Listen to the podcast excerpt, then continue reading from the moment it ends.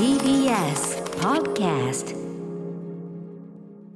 はい月曜日です。熊崎君よろしくお願いします。歌丸さんよろしくお願いします。私歌丸本日スタジオに参上しております、ということでね日差しはもう夏っていう感じもありますけどで,、ね。もなんか日陰行くとちょっと風があってですね。確かにその日陰日向でちょっと違い感じしますねまだ本番じゃないっていうかねまだ一応梅雨梅雨入ってって言われてですよね。ね明日からまた降ったりするのかもしれないけど、とい。うことでね皆さんいかがお過ごしでしょうか、うん。熊崎君はね、えっと週末は野球実況があったんですもんね。そうなんですよ。東京ドームで実況してきました、はい、これあのメールもいただいておりましていろんな方からいただいてるんですとうございます。えー、アマライスさん。昨日熊崎さんが広島の RCC ラジオ向けに実況された横浜広島戦を聞いていました。ありがとうございます。試合の内容は広島ファンとしては疲れる展開でしたが解説の、えー、牧原宏美さんとのトークが軽快で最後まで楽しませていただきました、えー、横浜スタジアムがオオリンピックの準備で使えず失礼しました。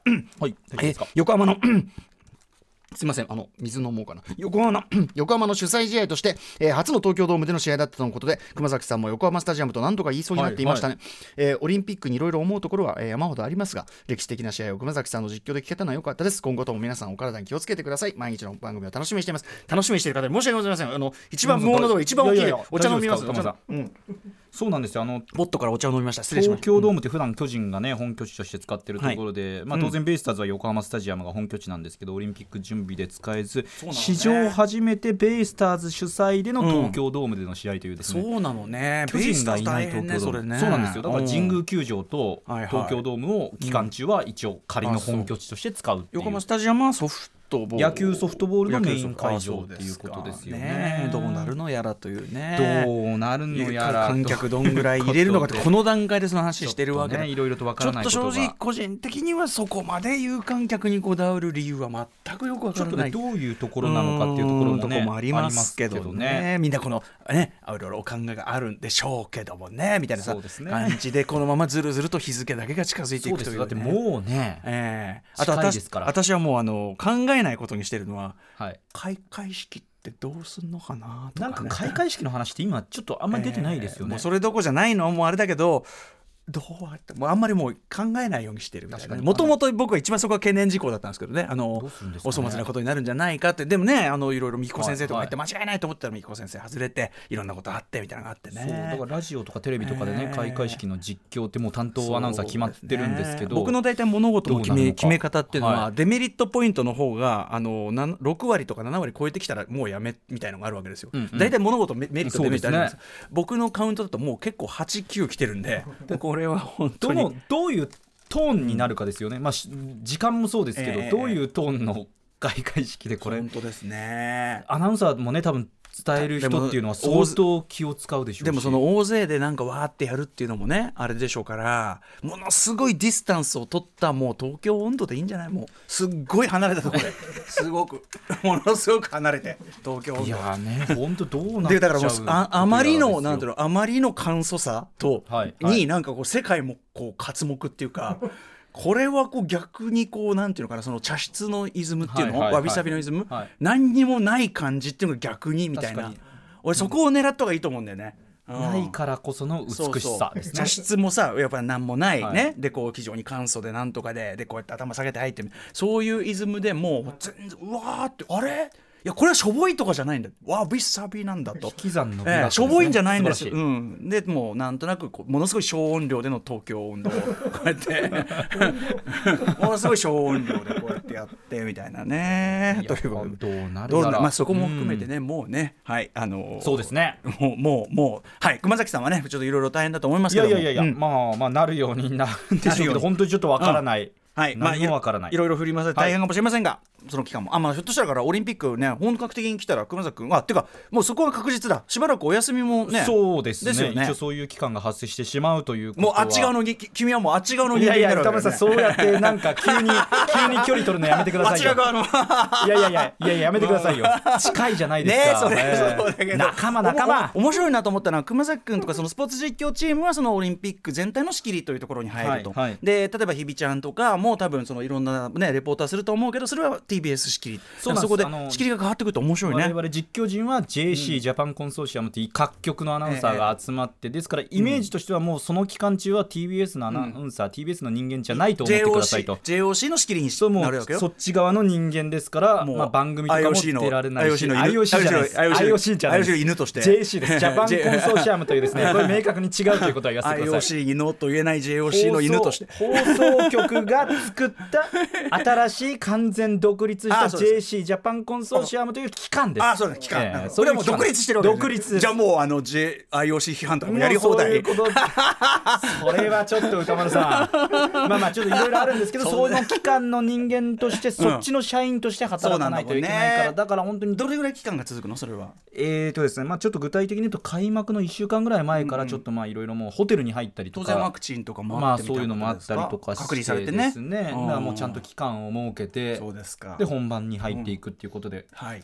歌丸さん何ですか？そのえ 何ですか？その表情ニヤッとした。いやいやニヤニヤしてる。これね我々も本当に正直言って結構分かってなくて、まだまだ、はいもう本番迫ってきてるのに大丈夫なのかみたいなところはあるね。どういうシステムでどういうモードでも分かんないし、ね、モードが分からないので。でもその中で、ままできる準備、まあ、それがどのぐらいなのか分かそうんですないけどねね。されてるまあ、具体的にちょっと何やるとかっていう話は聞きつつ、細かいところはまだ分かってないみたいなそういうところもありつつですかね。応援してるよありがとうございます。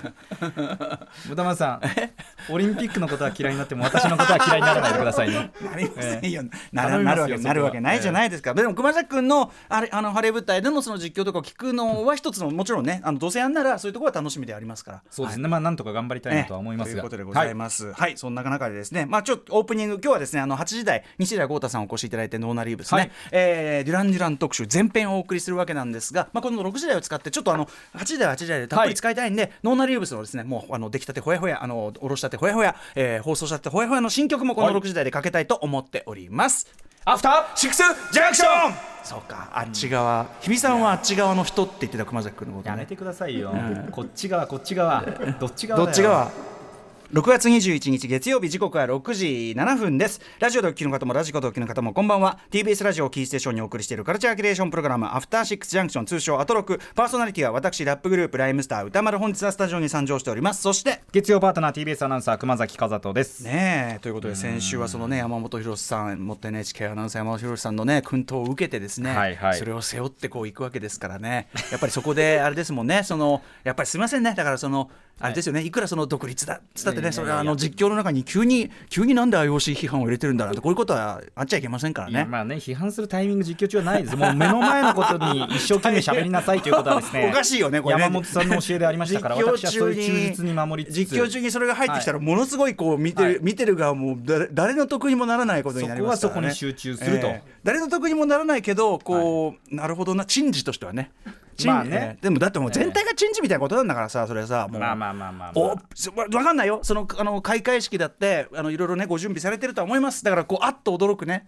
ことになんなればいいなと思いますよ。もちろん大成功ね、う感じになるかです僕。だってやっぱそれはね、あのーなんかこう世界に冠たるみたいなところで、はいはい。な胸を張れればそれに越したことはなええいと思ってますよ、ただ万が一こううん目も当てられないようなことになってもまあこの期間のことですから珍事としてうん。珍事としてこうははいい、あのー味わっていこうかなっていうそういう、心の準備をしているわけです、はい。もうあのダメージを受けること。でもちなみにこれ前もこの、ま、前の番組の時か言いましたよね。あのえっと万博あったじゃないですかはい1970言いま年のね。万博、はい万博でその大阪のさ今はその太陽のところとかはいにその、まあ公園になってるわけで奥行くと国民国立民族博物館っていう最高のね、博物館、はいでその中にその当時のそのなんていうの万博のそのエキスポ70のそのなんていうの記念館みたいなのがあって、でそのいろいろ当時の様子がこうああるわけですよ。でやっぱりその面白いじゃないですかその万博なんで、はいはい。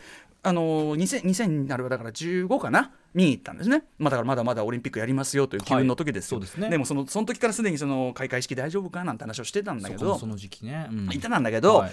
行ったらねその、はい。まあ、万博ってその日本のそういうこう国際的ビッグイベントとして、まあ、んまあ成功っていうか、はい。輝かしい記憶と一応なってるじゃない、まあ、当時は多分開いた当時はやっぱりそのあったと思うんだよ。いろんな異論もね。それは当然、うん。うん太陽の塔だっていろんなこと言われたってあるみたいだからね、うん。なんだけどそのあれは開会式かな？閉会式かな？閉会式か。とにかくあのー結構それはそれでその映像が出てて、はい。何やってるかっていうとなんかねあのああいうスーパー今あんま見かけなくなったね。あのスーパーのさプラスチックのさ、うんうん。ピンクとかものすごいけばけばしいピンクとか青のさ、あのなんていうのかな？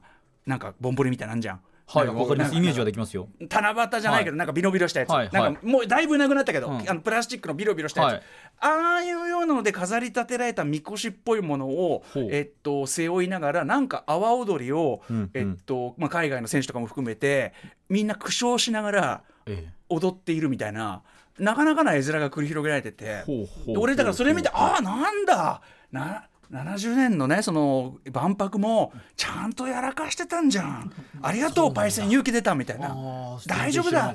みんなやらかしてたんだみたいな、うんうん。うんうんあのーというような後ろ向きな納得をしたことがございまして、だからそういう意味で言うとさっきのだからさっきの東京温暖はそこからインスパイアを得てます。そのだからあのね。はい、みんながなんか全くこれは一体何だろうって顔で阿波踊りを踊ってる感じ、それにオマージュを捧げてるやつなんですねあんなんですね。まあそれが将来的にね、ええ。どう未来の皆さんが評価をされるでもみ将来的にはその都合がい悪いところはもうみんなあんまりそのもうあのなんていうのパビリオン行かない限りは万博70年代、うん。うん。70年の万博パビリオン行かない限りは見たことないでしょ？あんまりテレビとかでやってもさ。や私正直今歌丸さんのお話で初めて知らなかったでしょ？大体まあそのわーってこうまあなんていうの空撮映像みたいのでわーって人がいて、なんかねああにぎわってるのねみたいな。当然ポジティブな面をね月の石だなってさまあそのイメージです。鼻垂らしたがこうやって見て。あ ねえみたいな。あんなんだって月の石見れ直接見れただけの僕は知らないよ僕はあのはい69年生まれだから知らないけどなかなかたね見るのも大変だったみたいなことらしいけど、っていうところしか都合のいいとこしか流さないからこれやっぱ歴史というのはそうやってこう都合よく改変されていくものなんですね。でも実はちゃんとそのぼんぼりでぼんぼりをやってたわけです。そういうちょええ。っと、まあマイナスと言っていいのか分かんないですけど。だから我々もそのやっぱ東京オリンピックで再びそのあのプラスチックのぼんぼり魂を燃やし、ええ。ボンボリ魂、えプラスチックのボンボリ魂、はいはいっていうあのなんかこうあこれ開会はいこれ開会式はいこういう感じではい。あのだいぶちょっと予算も払ってはいこのご時世なんではい。っていうこのそのイズムを。このニュアンスうん。これをねあの世界に伝えていくというのが一つのまあちょっと私は今からでもできる。案として。だって本当にどうしてんの？だからそういうのが表に出てこないからこういう妄想が来でるわけ全く出てこないですね。うんねあのとにかくそのなんだロゴマークのところからロゴマーク競技場、ねもう昔だわ1からそれ。1から10までケチがついてるから。ロゴマークってありましたね。そうだよね。みんな忘れてるでしょ？国立競技場とかもいろいろあり国ましたし。立業もうい最初1から10までケチがついてるからもうどの部分のどの部分まで戻れば事なきだったかが思い出ロゴマークって懐かしいですねだからはっきり言ってコロナ起こる前から余裕でそういうことあったわけじゃない。だからもうこれ全体にもうなんていうのかな。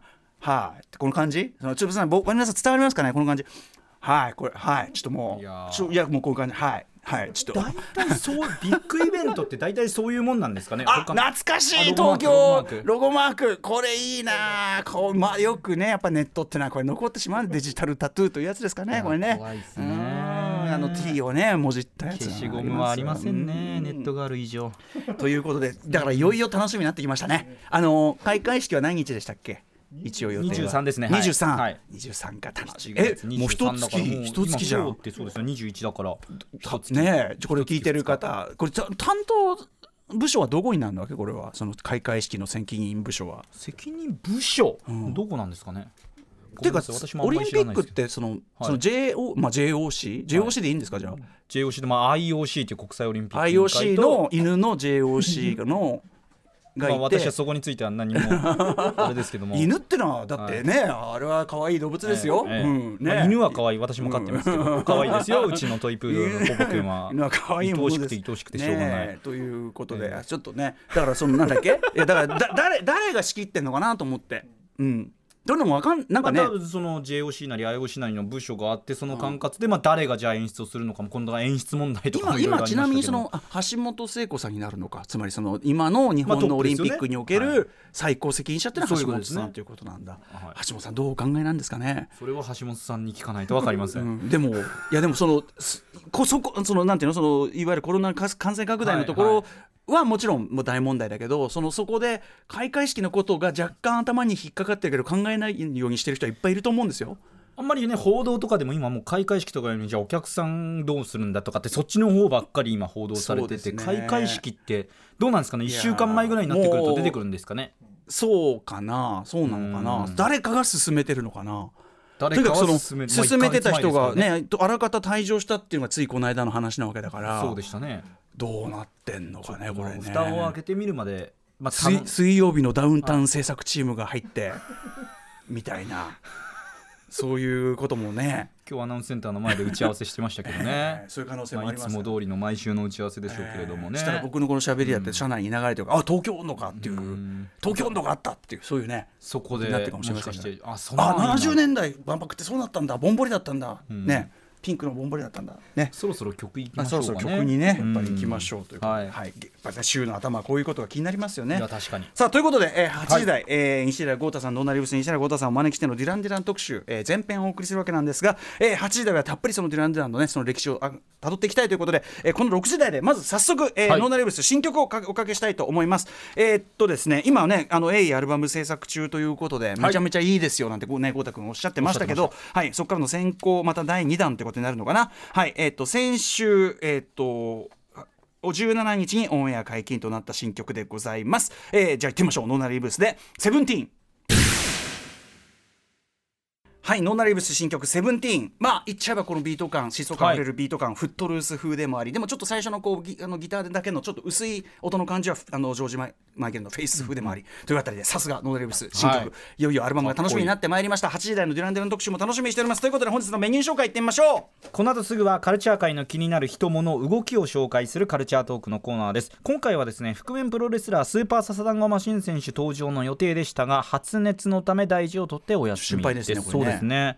そしてですね今日は先週火曜日に発表されましたまあ、弊社ですね。TBS が CJ という韓国のエンタメ企業とタッグを組むというニュース、はいこれがかなりですね私的にはビッグニュース映画とか見ててもね出ますよ。そうなんです、そううなんです。韓国エンタメライター k p o p ゆり子さんにこのことを詳しく伺っていきたいとまあ、思います、だからスーパーサナゴマシンさん急遽お休みの、はい。えーまあ、間でねこのビッグニュースをちょっと入れていこうとい。う感じですね、そして7時からは日替わりでライブや DJ プレイをお送りする音楽コーナーライブダイレクト今夜のアーティストはこちら。去年、えーメジャーデビュー20周年を迎え去年でもいろいろ大変だったということで、今年はリベンジイヤーということみたいですけども先日6月2日にニューアルバム GoToR45 をリリースした花々のお二人が番組なんと3年目、えーぶりに、えー再登場でございます。はい、そして7時40分頃からは新概念提唱型コーナー「イキリ言動」あなたがついやってしまったまるイキリな投稿を紹介します。そして8時台の特集コーナー「ビヨンドザカルチャーはこちら。ノーナリーブス西寺豪太プレゼンツ 80s ポップ戦国武将図鑑デュラン・デュラン編パート1はいこれまで特集していそうでいなかったアーティストたちを紹介していく 80s ポップ戦国武将図鑑、えー前回5月はフィル・コリンズを取り上げ大きな反響が面白かったね、いい曲ばっかりだったし今回取り上げるのは出ました。満を持してもう出ましたなんです私、はい。デュラン・デュラン、えー1981年デビューシングル「プラネット・アース」からの連続ヒットでシーンにさっそうと登場したニューロマンティック・ムーブメント。ニューロマブームってねあったんですね、えーブラックミュージック的なグルーヴ感とあとまあメロディーはでもちょっとビートルズ的なやっぱりあれも、ビートルズかけるファンクぐらいの。えー、 and その生演奏とのエレクトロサウンドを組み合わせたポップセンス非常に優れたポップセンス、えー少女漫画から飛び出してきたような魅力的なルックス本当に美青年たち、はい。世界中の少年少女を虜にしてきたデュラン・デュランです。あとまあそのルックスもいいんでねミュージックビデオ MTV の可能性を最大限に生かして80年代以降の音楽界変えてきました、はい。あとはその 80s リズム関ヶ原というか今に至る音楽シーンのある意味やっぱり一つの端緒というかそね。れも現れてるんじゃないでしょうかね。今夜はそんなデュラン・デュランのまずは1985年までをパート1としてお送りしたいと思います。ということでノーナリーブス西寺郷太さん通算17あえっと先ほどはねえっとセブンティーンかけましたけど、えーもうすぐアルバムが出るというノーナリーブス西寺郷太さんに解説していただきます。さて番組では皆様からの感想や質問などをお待ちしています。歌丸アットマーク TBS.CO.JP 歌丸アットマーク TBS.CO.JP 読まれた方全員に番組ステッカーを差し上げます。それではアフターシックスジャンクション行ってみよう。After Six Junction